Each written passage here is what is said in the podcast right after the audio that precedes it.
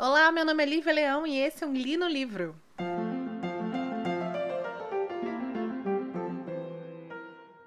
Então, aconteceu, gente. Aconteceu, tinha que acontecer em algum momento desse ano. O livro que eu li, e é o livro que vai ser o tema desse episódio, é um livro ruim. É um livro ruim. Não tem como salvar. Eu, pelo menos, odiei. E vamos lembrar que este é um podcast com opinião pessoal, então tudo é baseado na minha única e simples opinião. E eu achei o livro ridículo. O nome dessa bomba é Boneco de Neve, do autor Joe, Joe Nesbo. Esse senhor, ele é norueguês, ele escreve livros de romance policial, de thriller. E para quem não sabe, existe uma leve diferença entre o gênero thriller e romance policial.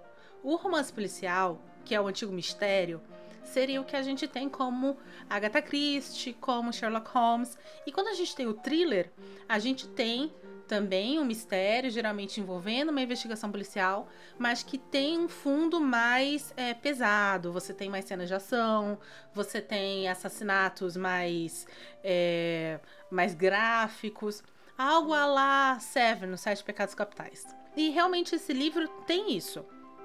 Aliás, esse livro ele tem um, um tom muito próximo ao Millennium, que é a trilogia Millennium, que é a trilogia do Stieg Larsson, lá da garota com a tatuagem do dragão, o homem que não amava as mulheres, papapá. E aí você tem também filmes e você tem até o representante americano que é o Thomas Harris, que escreveu O Silêncio dos Inocentes. Então assim, é um livro que ele é um livro carregado de morte, gore e sexo. Não tem muito pra onde escapar. Aliás, o, a, a trilogia Millennium ela é sueca e esse livro é norueguês. E eu descobri que esse livro também faz parte de uma série. Uma série composta de sete livros ao todo e todos têm como personagem principal o inspetor Harry Hole. Boneco de Neve, ele é o sétimo livro dessa série, que ele é um livro que foi lançado em 2007, eu não sei quando chega no Brasil, mas ele é o livro mais famoso da série, é o livro que virou filme com é, Michael Fassbender fazendo o Harry Hole. E eu preciso muito compartilhar com vocês, porque eu comecei a assistir esse filme há muito tempo atrás e eu nem terminei. Porque ele é muito ruim, o filme. E eu devia saber dentro do meu âmago que alguma coisa estava errada com essa história. Eu já acho que eu já citei essa, essa fala aqui do Kubrick. O Kubrick, para quem não sabe, é o diretor do 2001 Odisseia no Espaço. O Kubrick ele fala uma coisa muito clara. É, na verdade, ele diz isso porque é, uma das obras do Kubrick foi a gravação, do, a adaptação do O Iluminado. E o Stephen King odeia a, o filme Iluminado do Kubrick, né? Que é aquele filme com Jack Nicholson. E uma vez perguntando, falando lá com o Kubrick, entrevistando o Kubrick, os caras perguntaram assim: aí, o que, que, você acha do Stephen King falar mal, tal, tal, tal, desse, da, do seu filme? E aí o Kubrick fala assim: olha, livros medíocres geram filmes muito bons. É só isso que eu tenho a dizer. E aí a pessoa que estava entrevistando o Kubrick falou assim: Mas e Lolita? Porque o, Kubrick também adaptou Lolita. Aí o Kubrick fala: Lolita é um livro medíocre. O filme Boneco de Neve, ele já é um filme ruim. Eu já devia saber que o livro devia ser pior ainda. Gente, o livro é muito ruim. Ele é muito ruim.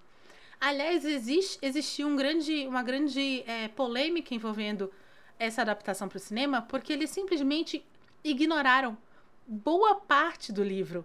E aí, quando foi um fracasso na bilheteria, as pessoas culparam isso. Só que lendo o livro, gente, não faria diferença.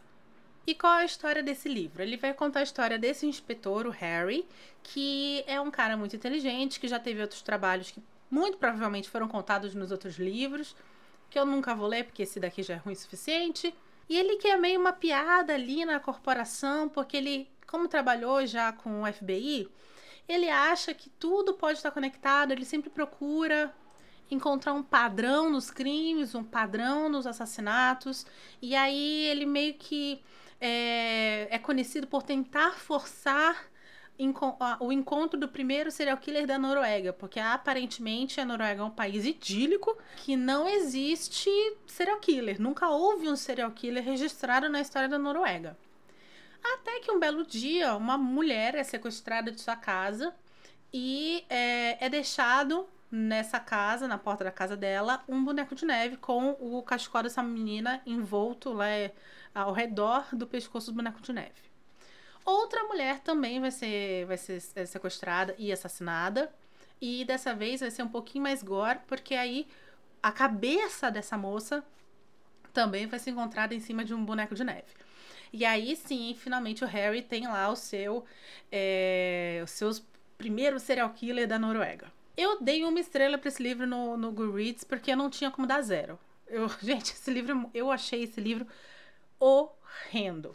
Primeiro de tudo, a gente precisa entender que tudo nesse livro para mim foi ruim, inclusive a experiência de audiobook dele. Esse livro eu foi, foi meu primeiro livro no book, que é um outro serviço de audiobook que eu tô testando. Para quem não sabe, eu já testo, eu já sou assinante lá do Storytel. A série da Bruma de Avalon eu escuto toda por lá.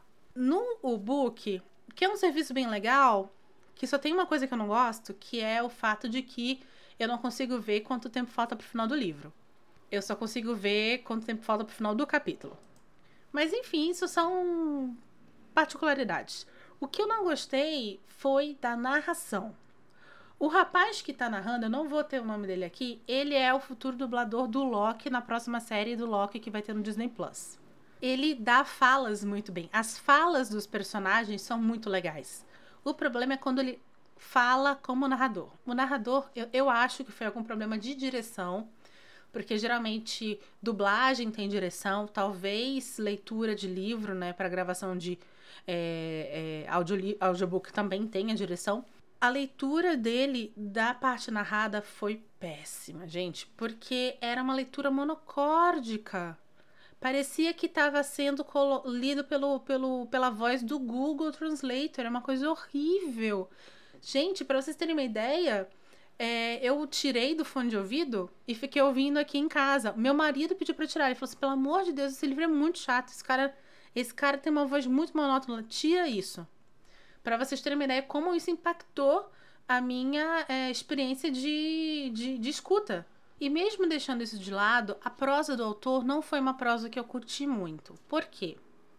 Eu percebi já que existe uma, uma tendência de livros de thriller hoje em dia seguir uma narrativa que tende ao visual.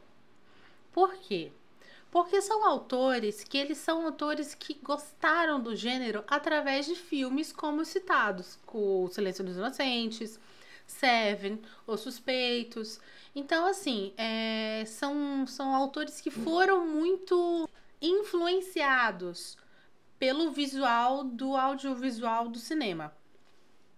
Então, eles acabam escrevendo seus livros com uma linguagem que é uma linguagem muito visual. Nada contra, gente, pelo amor de Deus. Só que não é uma das coisas que mais me agrada.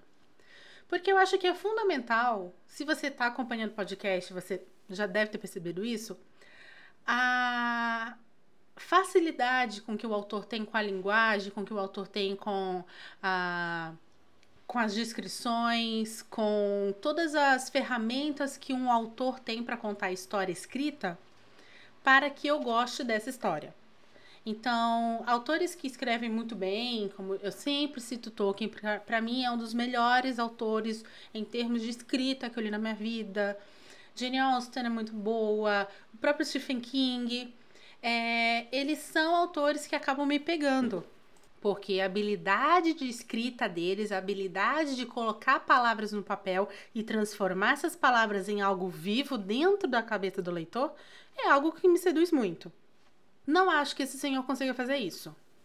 Ele tem uma narrativa extremamente é, crua, é uma narrativa que é muito visual, ele faz muitas comparações, até porque é um livro moderno, né? Um livro escrito em 2007. Então ele vai fazer muitas comparações do tipo, é, ele entra na sala e enquanto Lady Gaga diz que não quer viver um bad romance. Esse tipo de, de, de de, de citação ele faz. E ele é um autor que trabalha muito no diálogo.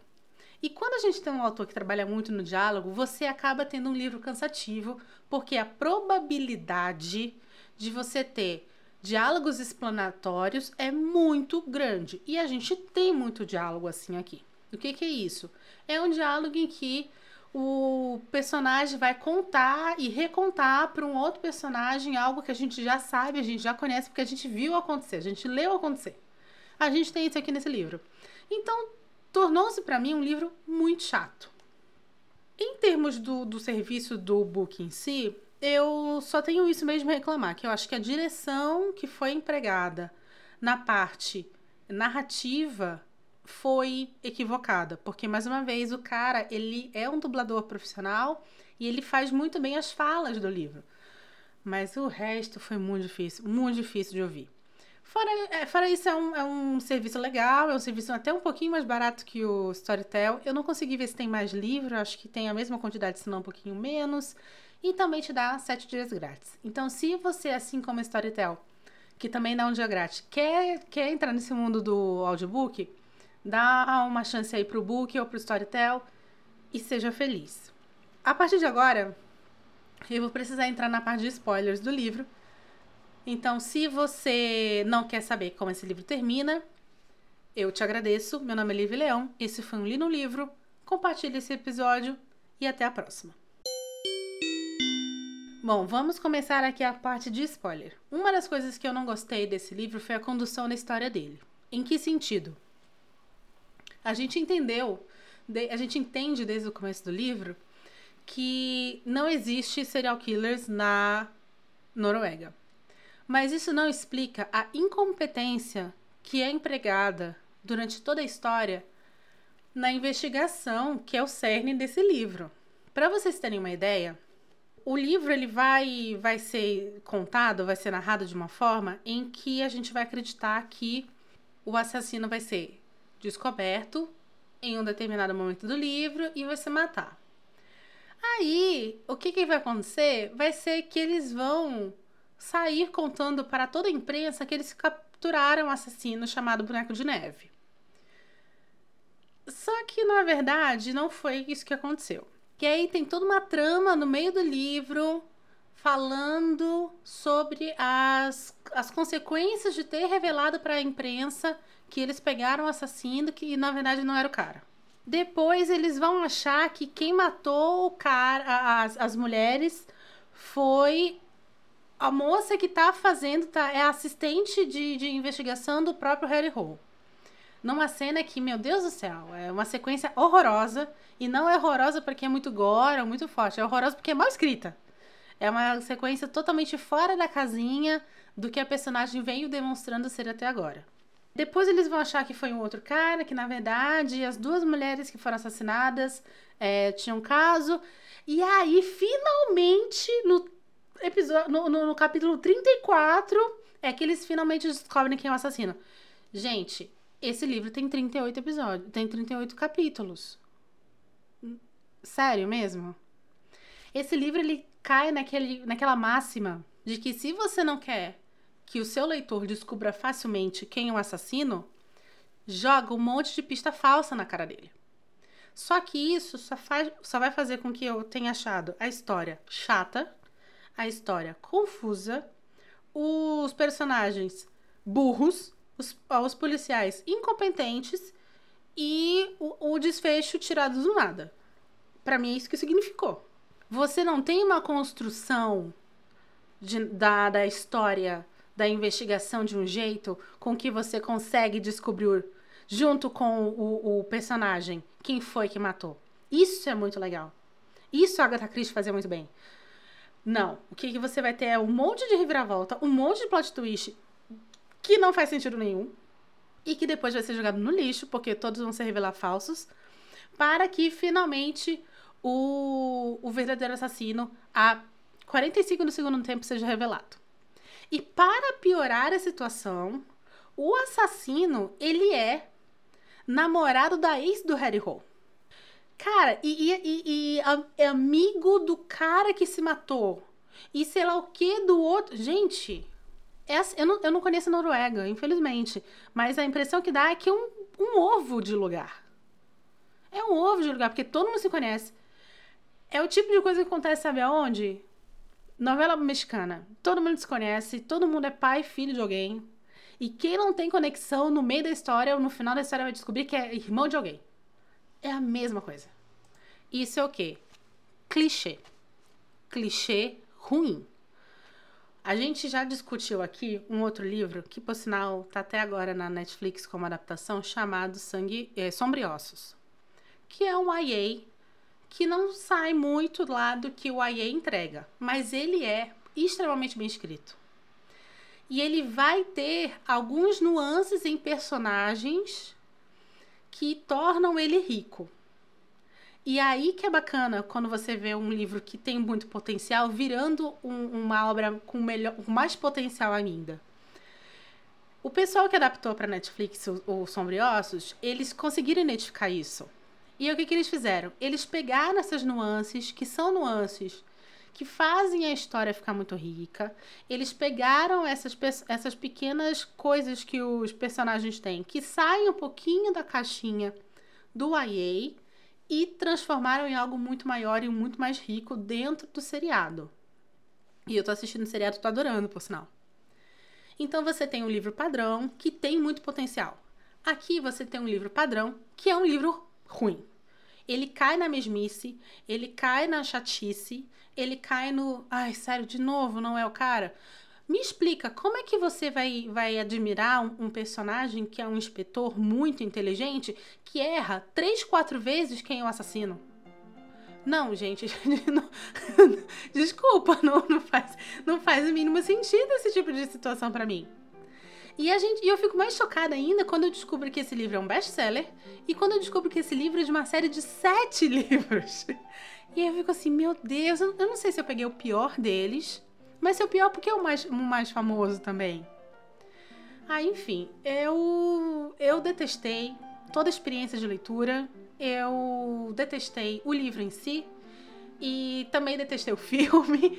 Eu nunca mais. Isso aqui, eu geralmente falo assim: não, mas algum, isso daqui é bom, não, mas esse autor ele, ele acerta aqui. Infelizmente, eu não tenho o que tirar de bom nessa experiência. E aí eu vou ser muito clara com vocês: eu não trago mais nada desse senhor pra cá. Se você gosta muito dele, eu peço mil desculpas. Não é em nenhum momento a minha intenção em ofender você ou ofender o autor. Mas não é o autor para mim e não é o tipo de livro para mim. E olha que eu gosto muito de thriller de mistério, tá? Mas enfim, livros bons e livros ruins, a vida está cheia, não é mesmo? E com certeza isso pode me ajudar muito a gostar do próximo livro que eu vou ler. Lembra que eu falei que eu, que eu passei com Kindred? Que assim, o livro era muito bom, era maravilhoso, e aí eu não consegui ler nada tão bom assim depois, e abandonei no meio vários livros. Talvez a experiência desse livro seja tão ruim, mas tão ruim, que o próximo livro que eu pegue, mesmo que seja meio mediano, eu vou adorar. Enfim, eu sinto muito por esse episódio, mas não posso fazer nada, não é mesmo, senhoras e senhores? Eu sou Lívia Leão e esse foi o Li no Livro.